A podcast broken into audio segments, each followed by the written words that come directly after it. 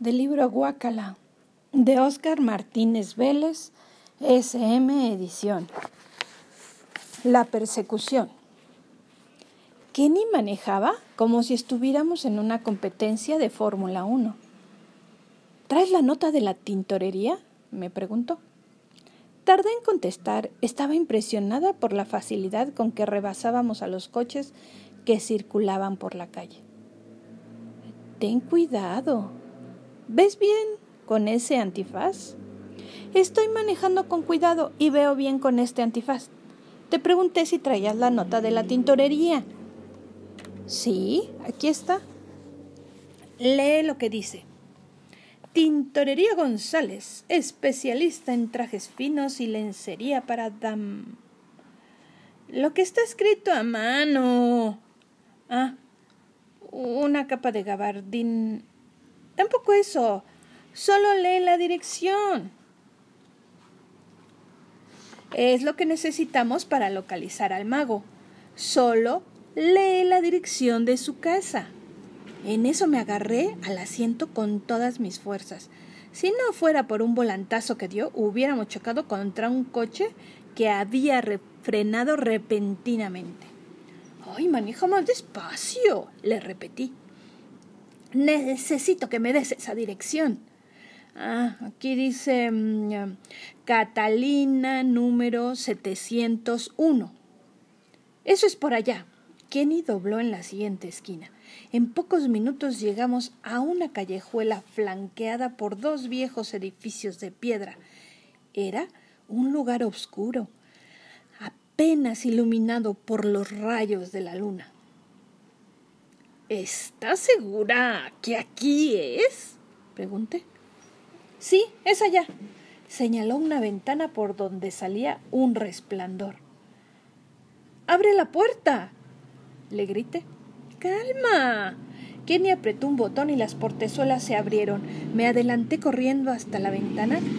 Ahí me quedé viendo al interior. Había un sillón rojo y una lámpara. ¿Has descubierto algo importante? me preguntó ella cuando estuvo junto a mí. ¡Shh! Me puse un dedo sobre los labios y la jalé por un hombre. ¡Háchate! Esto último se lo pedí al mismo tiempo que el mago pasaba caminando junto a la ventana. Oh, parece que lleva prisa, me dijo Kenny. Entonces oímos un grito que venía del interior. Falta algo, ñandú. Era la voz del mago. ¿Quién es Yandú? susurró Kenny, su ayudante. No hables, déjame oír. ¡Ñandú! volvió a gritar. ¡Es tarde! Tenemos que irnos ya. Enseguida se abrió una puerta y salieron los dos rufianes. Él traía un abrigo de piel de oso, capa, un sombrero de copa y un paraguas cerrado. Su ayudante cargaba dos enormes maletas. ¿A dónde creen que van? grité. Al verme ahí en medio de la banqueta, se quedaron paralizados. ¡Huyamos, ñandú! ordenó el gran Morlesín y se fueron corriendo para el otro lado, hacia donde tenían estacionado el Cadillac negro en el que yo los había visto salir del teatro aquella vez lo montaron y arrancaron a toda velocidad antes de que los pudiéramos alcanzar. Vamos a nuestro coche, dijo Kenny. Nos trepamos de vuelta al vehículo con forma de cucaracha y salimos chillando llanta. Si de la casa de mi padrino a la guarida del mago pensaba que esa niña manejaba muy rápido, en la persecución creí que íbamos a romper la barrera del sonido. Agárrate, me advirtió ella. Por los cristales se veían pasar zumbando las luces de los autos que rebasábamos. Con cuidado. Fue lo único que dije. Ahí está. señaló las dos calaveras del Cadillac, pero en el momento que estábamos por alcanzarlo, se cruzó en nuestro camino un camión de chocolates chanita. Cuando terminó de pasar el coche del mago, había desaparecido. ¿Y ahora qué hacemos? me pregunté en voz alta. ¿Por dónde se habrá ido? Creo que tomó la autopista. ¿Y cómo lo sabes? Intuición femenina. La niña pisó el acelerador y en menos de un segundo ya estábamos en esta. ¡Ah! ¡El coche grité señalando al frente. Sí, ya lo vi. Fue muy fácil darle alcance al Cadillac. En menos de lo que esperábamos ya íbamos atrás de él. ¿Y ahora qué hacemos? le pregunté a Kenny.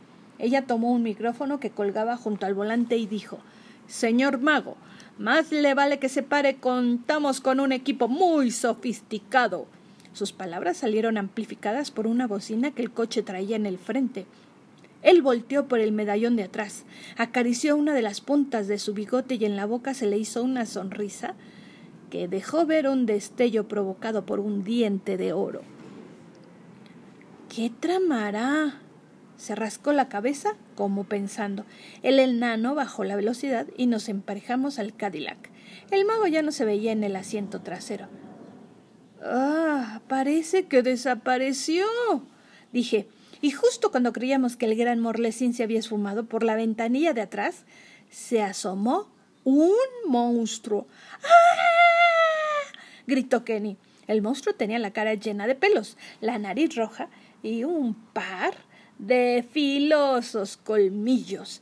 La niña dio un volantazo y nos salimos de la carretera. El cucarachil auto brincó una pequeña cañada aterrizando entre pedruscos, matorrales y lodo. Derribamos una cerca, pasando a un lado de puercos, vacas y borregos, hasta estrellarnos contra un gallinero. Entonces, la, la, que hasta ese momento me había parecido la niña más valiente, lista e ingeniosa que había conocido en mi vida, además de bonita, aunque un poco sangrona, salió corriendo gritando como si la estuvieran persiguiendo Drácula y se escondió bajo un montón de paja. Allí la fue a buscar. Kenny, ¿dónde te metiste? Después de escarbar, la encontré acurrucada en un rincón. Estaba llorando y temblando de miedo. ¡Ay, qué horrible monstruo! dijo cuando me vio. Eso no era un monstruo. El mago solo se puso una máscara de goma para asustarnos, y al parecer contigo lo logró. Yo me quiero ir con mi mamá. Sí. Sorprendentemente aquella niña, que minutos antes se sentía una super niña, se había asustado con una máscara barata de las que venden en cualquier mercado. La tomé de una mano. La ayudé a que se sacudiera la paja que tenía por todo el cuerpo y me di cuenta de algo. Te hiciste pipí. Ya te dije que quiero ir con mi mamá y no voy a seguir manejando. Regresamos al gallinero donde estaba el coche. Kenny me dio las llaves, abrí las portezuelas y nos montamos. Yo frente al volante y ella a mi lado. ¿Y cómo se enciende? le pregunté mirando aquel tablero lleno de palancas, manecillas y foquitos. Pero la niña no me hizo caso. Seguía llorando peor que en las telenovelas. Entonces lo único que se me ocurrió fue meter la llave bajo el volante y apretar el primer botón que encontré, que era color guanabana. Como por arte de magia, el tablero se encendió. La carrocería empezó a vibrar, a vibrar, vibrar igual que una lavadora automática y el motor lanzó un rugido. ¡Wow! grité. Enseguida jalé una palanca que estaba junto al volante y apreté el acelerador. Las llantas chillaron y el auto salió como un bólido, pero en reversa. Entonces nos estrellamos contra un árbol. Después volví a jalar la palanca para el otro lado. Aceleré y brincando sobre el lodo, regresamos a la carretera. Cinco minutos más tarde distinguimos las calaveras del Cadillac. Pisé el acelerador a fondo hasta que lo tuvimos frente a la trompa. Ahí está, dije. ¿Y ahora con qué gracia nos irá a salir? No había terminado de pronunciar estas palabras cuando el gran Morlesín sacó su chistera por una de las ventanillas. De ahí brotó una lluvia de pelotas de colores que parecían palomitas de maíz. ¡Cuidado! gritó Kenny limpiándose los mocos con su disque capa. Había llorado tanto que tenía la nariz taponeada. Las pelotas eran para que las llantas del coche patinaran. En ese momento observó los muchos botones, palancas y foquitos que había en el tablero. Supuse que alguno serviría para salvarnos y empecé a mover y apretar todo lo que encontré a la mano. Sonó una sirena, de una puerta brincaron tres hotcakes. Por un lado la del volante salió un brazo mecánico con un matamoscas que se estrelló en la nariz de la niña y por si esto fuera poco, de un tubito que se desprendió del techo brotó un chisguete de crema chantilly no estriturada y una cereza que dejó la cara de Jenny como si fuera mmm, una deliciosa malteada. Mira lo que me has hecho. Empezó a llorar de nuevo. Yo me quiero ir con mi mamá. Pero por una buena casualidad, una de aquellas palancas activó un extraño mecanismo que levantó la trompa del coche una pala como las que tienen las locomotoras. Con este instrumento se iban quitando las pelotas del camino. Tomé el micrófono y grité Lero, lero. No nos pasó nada. Él hizo un gesto y de nuevo volvió a sacar su chistera por la ventana. Esta vez surgió una nube de humo color verde que por unos segundos impidió la visibilidad. Entonces mi vista pasó por una palanca que estaba junto a la radio y decía succionador. La jalé del techo. Salió un tubo. Era una potente aspiradora que chupó el humo de la chistera.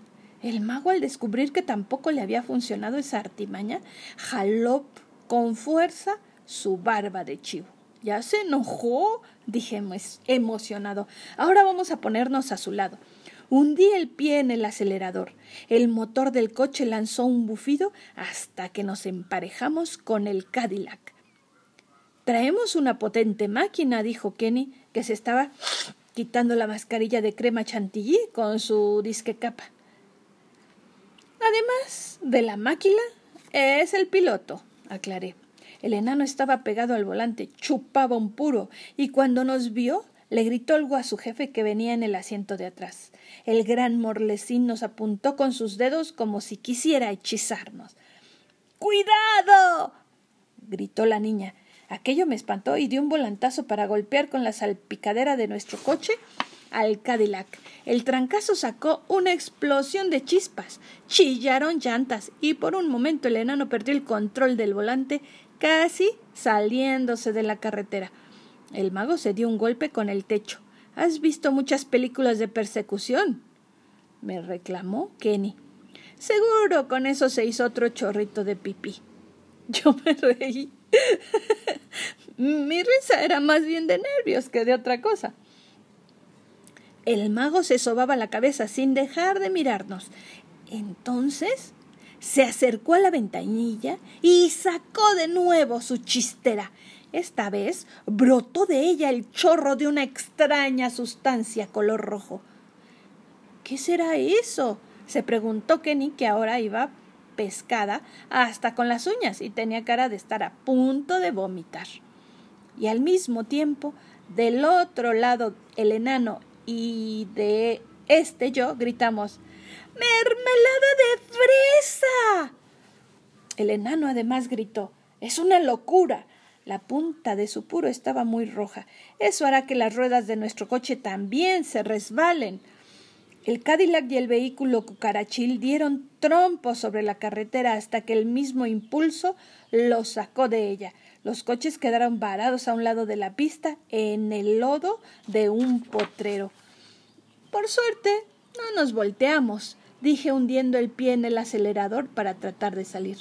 Lo bueno fue que traíamos los cascos. El enano, con su puro en la boca, forzaba la marcha para prender el motor del Cadillac, que con el golpe se había apagado. En eso ella gritó El mago se escapa. El gran Morlesín había decidido huir a pie.